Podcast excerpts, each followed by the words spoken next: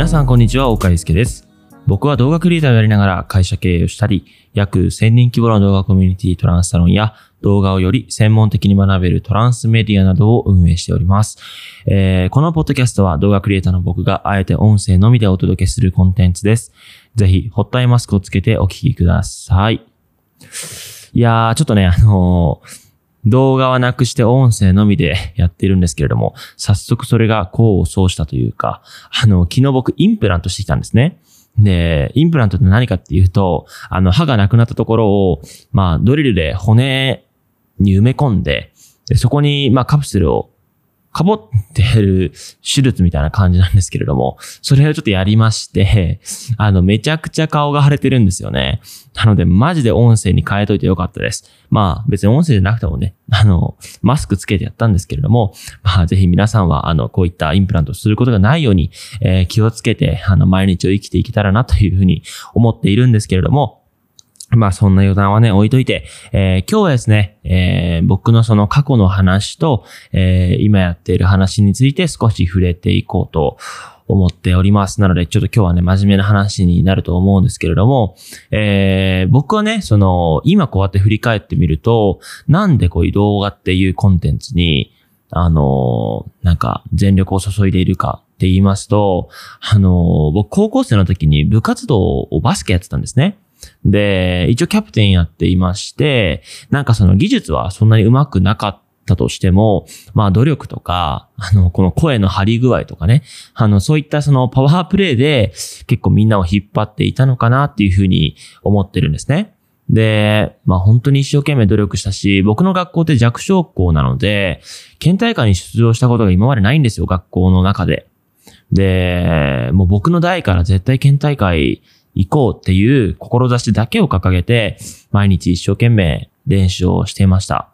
で、あるね、練習試合の時に、友達からのね、その親友からのパスを、ロングパスを受けて、まあ接触して、あ半月板損傷と人体断裂っていう、まあプロの選手だったらもう、あの、選手生命がもう終わったと言っても過言ではないぐらいの、えー、怪我をしてしまったんですね。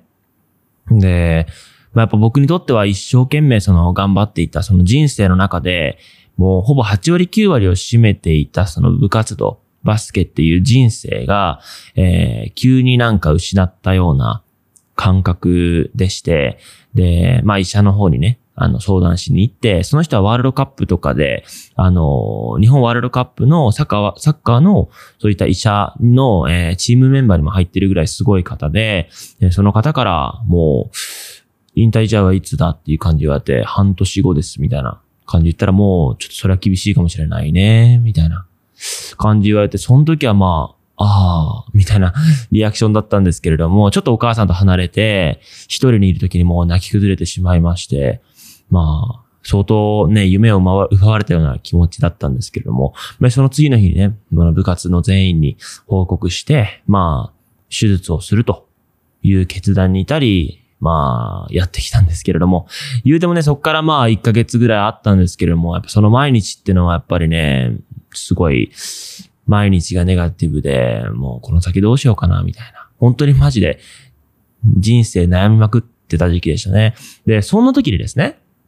まあ、手術をするってなった時に、あのなんかその数日前に、なんか部活のメンバーほとんどがなんか坊主にし始めたんですよ。えお前ら何なの？みたいな。どうした？みたいな。いや、ちょっと、みたいな感じで、みんな坊主にし始めて、んで、なんか、手術前に友達から連絡が来て、お前この動画見ろ、みたいな。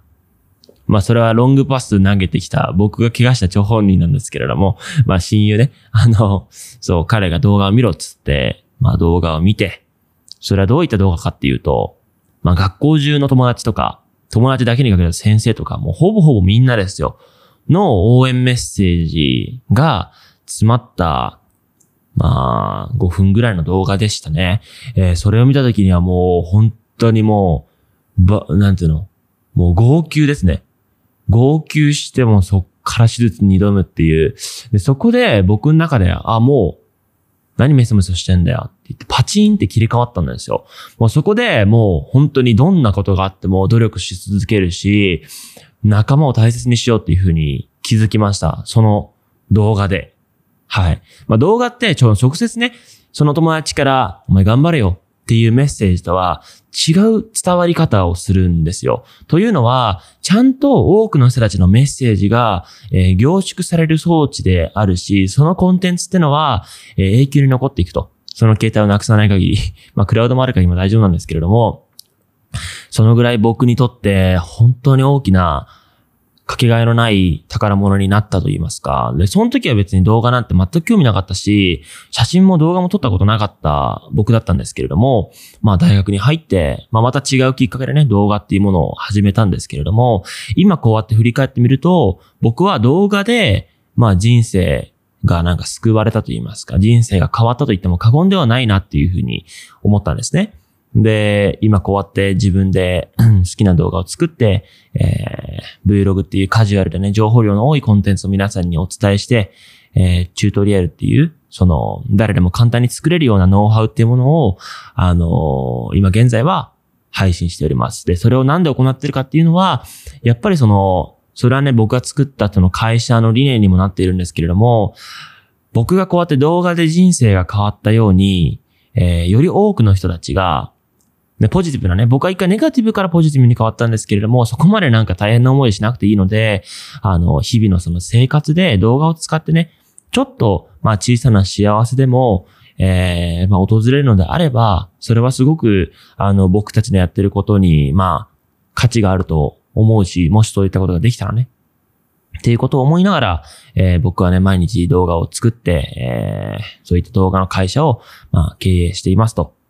いう流れになっております。で、あのー、まあ、今回ね、その、なんて言うんだろう。今までって、やっぱりそのシネマティック動画とか Vlog とかって、やっぱり自分が楽しむっていうふうに多くの方に伝えていたので、えー、もしかするとその、まあ、やっぱり自己満足っていうふうに捉えられても仕方がなかったコンテンツのあり方だったなっていうふうに思うんですね。やっぱりこの自己満足っていうふうに捉えても、まあ僕実際そういった声もあったし、僕はこういった自分が楽しんでいないと、どうやって人の、なんてだろう、あの、まあね、多くのコンテンツが消費されていく中で、影響を与えることができるんだよっていうふうに思っていたんですけれども、えー、まあ今回やっと、えー、まあ先日ね、公開させていただいた、その、日本一周回って、えー、日本の文化だったり、景色だったり、人だったりっていう魅力を、えー、一本の動画にまとめて、まあ、世界へ発信するっていうプロジェクトですね。えー、僕にとってはそれが、初めて、なんかその、社会への貢献じゃないけど、世の中をやっぱ良くしたいなっていう強い思い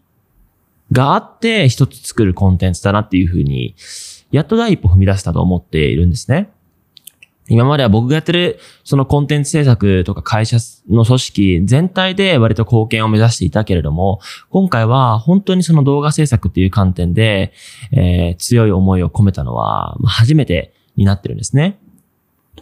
なので、まあ正直その、ね、まだ人によっては、この、えー、日本一周して一本の動画を作るっていうプロジェクトが、えー、大川祐介のその、なんて言うんだろうな、自己満足の制作っていう風に捉えているかもしれないけれども、僕は、まあやっぱりその自己満足っていうか、まあ自分でやっぱり、あのー、絶対にこれ行動しなければいけないって思ったことじゃないと、やっぱりここまで行動できないし、あの、この動画を通して、まあどのような、あの、大きな影響をみんなに与えるかっていうのは、正直わからないけれども、えー、やっぱり、なんて言うんだろう、今コロナウイルスとか、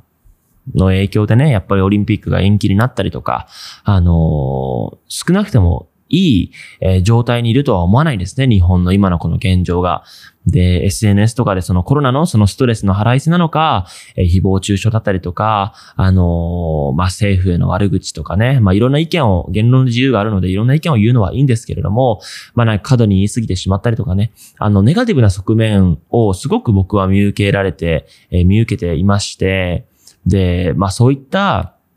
日本という国を再度理解してもらうためにも、えー、かつその世界に向けて、えー、オリンピックを控える日本っていうね、国の魅力を、えー、再度伝えるためにも、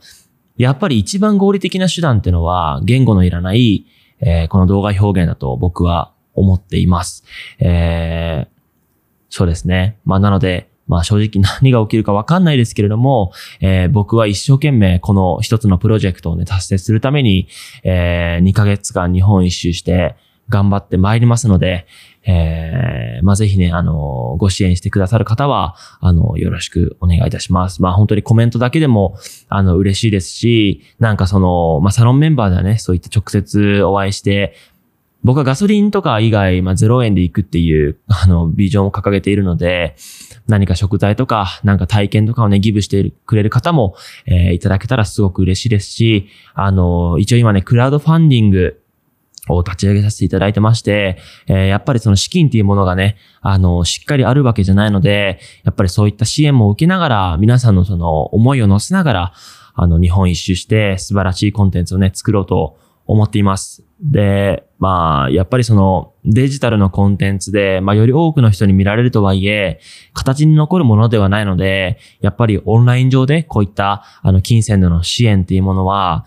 えー、まあしづらいかもしれないですけれども、えー、皆さんからのそういった応援のね、コメントとかご支援は絶対にその忘れないですし、えー、そういった思いが強ければ強いほど僕はね、しっかり責任を感じて、えー、今後もね、あの、皆さんの期待に応えられるように、世の中が良くなるように、えー、コンテンツ制作をしてまいりますので、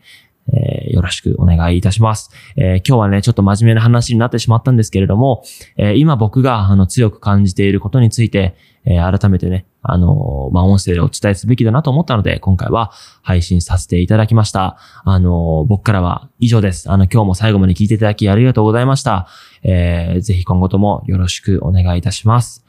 はい、それでは、また明日。